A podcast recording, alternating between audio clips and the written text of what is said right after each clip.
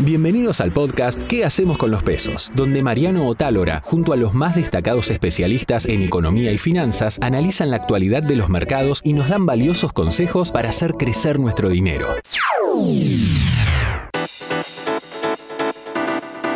En una nueva edición de ¿Qué hacemos con los pesos? Ciclo liderado por Mariano Otálora, hacemos un análisis sobre el nuevo acuerdo con el FMI y la situación de las reservas del país. ¿Cómo se puede modificar el panorama luego de las PASO teniendo en cuenta la volatilidad actual del dólar? También nos metemos con las inversiones locales e internacionales y en el mundo de las criptomonedas. Todo lo que tenés que saber para tomar las mejores decisiones.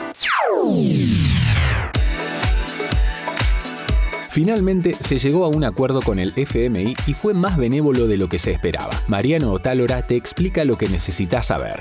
Bueno, la verdad es que flexibilizan la mayoría de las metas. Argentina accederá a dos desembolsos en un total de 7.500 millones de dólares y debe alcanzar algunos objetivos que a mi entender fueron bastante laxos. Pide por un lado contener aumentos salariales, tener actualizadas las tarifas, que decir que sigan aumentando las tarifas, que el dólar oficial no lo atrase, no lo utilicen como ancla para contener la inflación, que corra por lo menos a la par de la inflación, que la ayuda social sea controlada y limitar también la ayuda, esas ayudas también discrecionales a las provincias.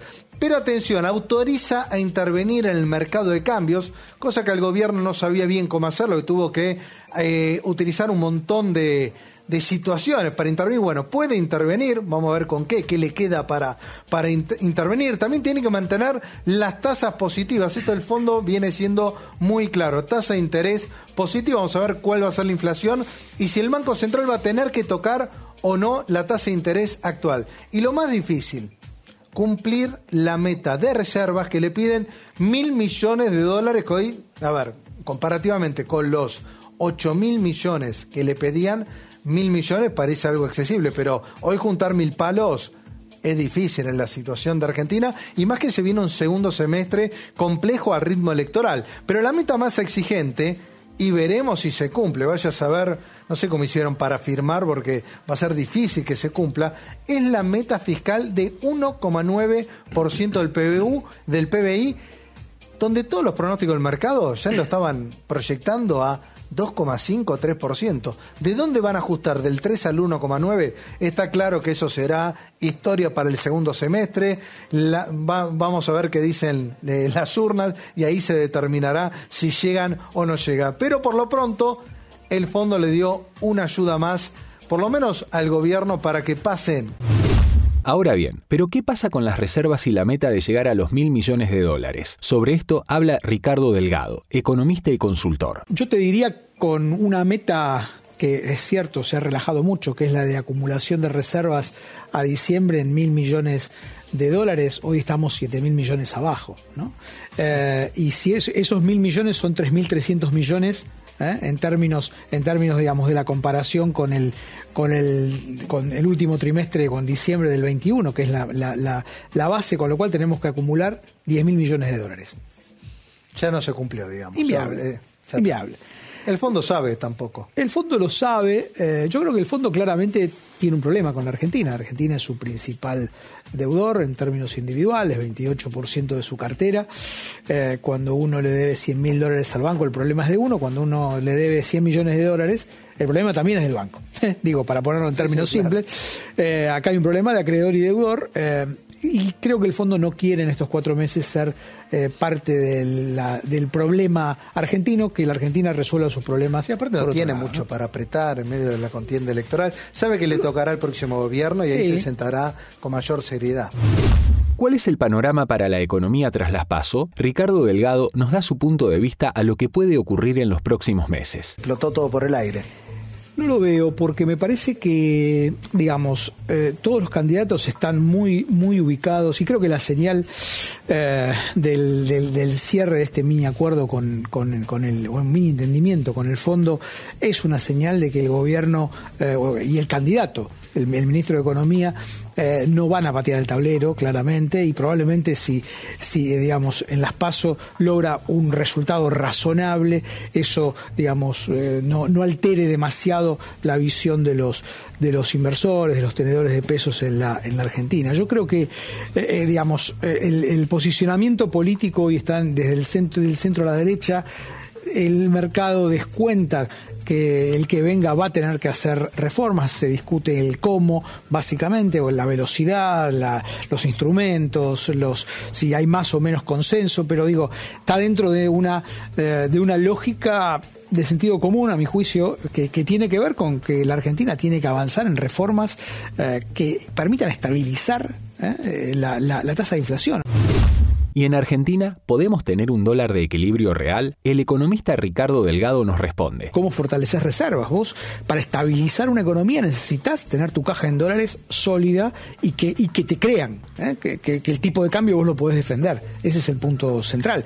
Por eso me parece que la clave es discutir eso. ¿Eh? Hay muchas cosas que discutir en el mundo de los pesos, pero discutir el mundo de los dólares, el mundo, el mundo de la caja, de, las reservas del Banco Central, a mi juicio es clave para pensar la estabilización futura. En el medio, hasta, hasta que eso suceda, va a haber que tomar decisiones que no van a ser demasiado simpáticas. Básicamente ajustar lo que los economistas llamamos los precios relativos, el tipo de cambio y las tarifas que comparadas con la inflación y con los salarios en particular... va a tener que ajustar todo. Exactamente. Para después decir, ok, acá empieza la estabilización en serio. Eso va a llevar no menos de seis meses. Hay una salida que buscan muchos para dolarizarse y son las criptomonedas. Por eso nos visitó Iván Telo, cofundador de Decrypto.la, para explicarnos por qué es conveniente. Hoy hay una fuerte dolarización, esto salió en todos lados a través del mundo del mundo cripto, que es la posibilidad de comprar dólares a un tipo de cambio diferenciado, porque no ni el Blue, ni el MEP, ni el contado con liquidación. Así es, se abre un nuevo dólar, eh, un nuevo dólar cripto llamado MD3, en el cual en esta zona está cotizando, para compararlo con los demás, 537,50 con lo cual hoy uno podría abrir una posición. Eh, este es un futuro, es un futuro perpetuo que eh, se actualiza cada cada día, o sea, paga intereses cada día. Esto es cobertura. Esto es una cobertura, exactamente. Es decir, para aquellos que quieren estar comprados o vendidos, que creen que el tipo de cambio actual va a estar más alto o más bajo, les permite una cobertura de tipo de cambio a un tipo de cambio diferencial, no al tipo de cambio ROFEX que es el oficial, sino a un tipo de cambio contado con liquidación. Exactamente, que es, no es específicamente contado con liquidación, si bien tiene muchas similitudes en, cuanto a su valor, eh, tiene su propio precio, con lo cual esto le permite a cualquier inversor o a cualquier empresa poder cubrir parte de su stock, ¿no? tener parte de su dinero que tiene en la calle cubierto sabiendo que más allá de la incertidumbre que vaya a haber en un mes, en dos meses o en tres meses con las elecciones en puerta, eh, uno se asegura a partir de este momento el tipo de cambio y, y deja de lado ¿no? el riesgo dentro de su negocio. Además, teniendo en cuenta el posible halving, Iván Telo nos saca algunas dudas. 264 días es lo que quedan. En general, estos, estos últimos 60 días para llegar a los 200 son negativos para el mercado, lo cual es congruente con todo lo demás. Eh, se espera una ligera corrección. Ahora, cuando entramos a la ventana de los 200 días, estamos hablando ya ¿Qué sería? Fines, ah, más fin de año. Y último trimestre. días, o sea, en, dos meses ya vas a estar entrando, mientras que estemos decidiendo acá qué votamos, vamos a estar entrando en esa recta final de los 200 últimos días para lo que es el halving. nunca se adelantó, siempre entró en esta ventana. Siempre entró en los últimos 200 días, digamos que es lo que entra, la mayor volatilidad del mercado. Naturalmente uno esperaría que sea al alza, como, sea, como ha ocurrido en el pasado. Ahora, lo que entra es volatilidad y eso lo que abre son muchas oportunidades, ¿no? Para comprar, para vender, hay long, hay short, así que un buen momento para invertir en criptomonedas. Si querés más información, seguimos en YouTube en el canal Mundo Dinero, activa las notificaciones y no te pierdas ninguna novedad. Ahora sí, nos metemos de lleno en las inversiones locales y para eso el analista Pedro Ciaba Cerrate de Portfolio Personal Inversiones nos cuenta las mejores para estos días. ¿Qué bonos elegir? El G46 quizás es el de la legislación Nueva York de los bonos en dólares capaz es el menos conocido. Es el comparable al Global 35, al GD35. Casi la misma tasa corriente, prácticamente el mismo precio. La diferencia es que empieza a pagar capital en el 2025. Entonces, el que invierte en eso, en el 2025, si la Argentina se mantiene performing, se mantiene pagando, puede cobrar un poco más de 4 dólares de capital. Y me parece que con un FMI ayudando a la transición, si hay un cambio de gobierno y la cosa funciona, hay un plan de estabilización, El GD46 incluso puede ser mejor que el 35. La única contra, menos liquidez. AL30 con el aumento en el spread de legislación, de nuevo con respecto a su par Nueva York, vuelve a ser atractivo, por arriba casi el 23% en la diferencia de nominales. O sea, si pasas de GD30 a L30, ganás casi un 23% más de bonos. Y en los provinciales traigo el Santa Fe 27. Santa Fe 27 es una provincia donde, bueno, acaba de ganar juntos por, bueno, acaba de ganar juntos por el cambio las PASO, en septiembre tenemos generales, puede haber un cambio de gobierno, todo indicaría de que eso puede pasar. Después de varios gobiernos socialistas, peronistas. Hoy en día Santa Fe, el resultado primario de los últimos 12 meses, es el segundo peor de las 14 provincias que tienen deuda en dólares. Eso un poco mejor administrado puede levantar, es una provincia que tiene poca deuda, son sola, es eh, legislación Nueva York en dólares, solamente este bono, y tiene muchísimos depósitos. Entonces, en esta situación donde capaz no hay recursos, Santa Fe puede transitarla bastante mejor. Último tema corporativo en ONs, que a veces nos parecen medio caras, pero bueno, acá hay una alternativa atractiva, que es el CAPEX 2024, que anunció un canje. Hay tiempo hasta el martes, el martes hay que, habría que aceptarlo se puede operar en 24 horas, no, habría problemas el lunes, comprar el CAPEX 2024 para meterse en el canje en la opción B. ¿Qué es la opción B? Bueno, es canjear este bono por un bono al 2028, que por la, una prima quedan y por un aumento en el cupón, que pasas a un cupón de es 6, 7 eh, octavos, pasas a uno de 9 a un cuarto, y te dan un 4% de prima. Entonces pasas a estar invertido en una empresa como CAPEX, que es de extracción de hidrocarburos en una industria que está en auge y probablemente vaya a seguir creciendo con todas las obras nuevas que, estamos, que están por estrenar al país. Y, y pasás, te da un break-even de yield más o menos en 10,7, que si incluso sale todo mal y vos quedas con una tasa del 10,7, estás invertido en una empresa de primera línea. Es un buen momento para invertir en el real estate de Michigan. Gastón Muñoz, CEO de Muñoz Realty, te explica por qué es una gran posibilidad. ¿Hoy cuánto sale una, una, propiedad? Recién dijiste más o menos entre 80 y 100 mil dólares.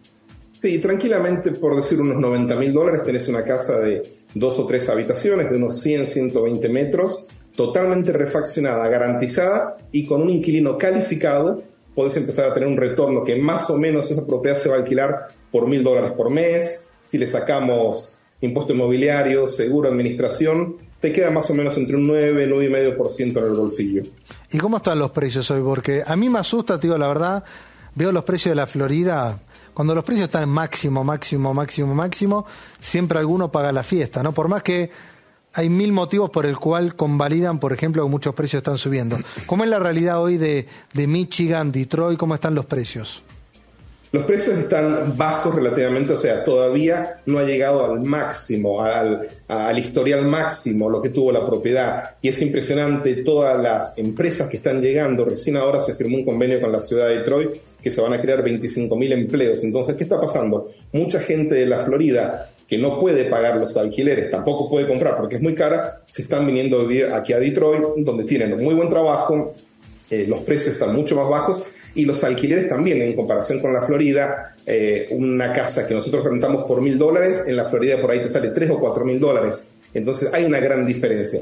Detroit se ha recuperado, pero le queda todavía un gran camino, por eso sigue siendo, y esto lo, lo digo nuevo, sigue siendo un muy buen momento para entrar a Detroit, porque no está en el valor histórico máximo todavía y le queda muchísimo crecimiento. Hasta aquí te presentamos ¿Qué hacemos con los pesos? No te olvides de seguirnos en nuestras redes y suscribirte a nuestro canal de YouTube para no perderte ninguna novedad.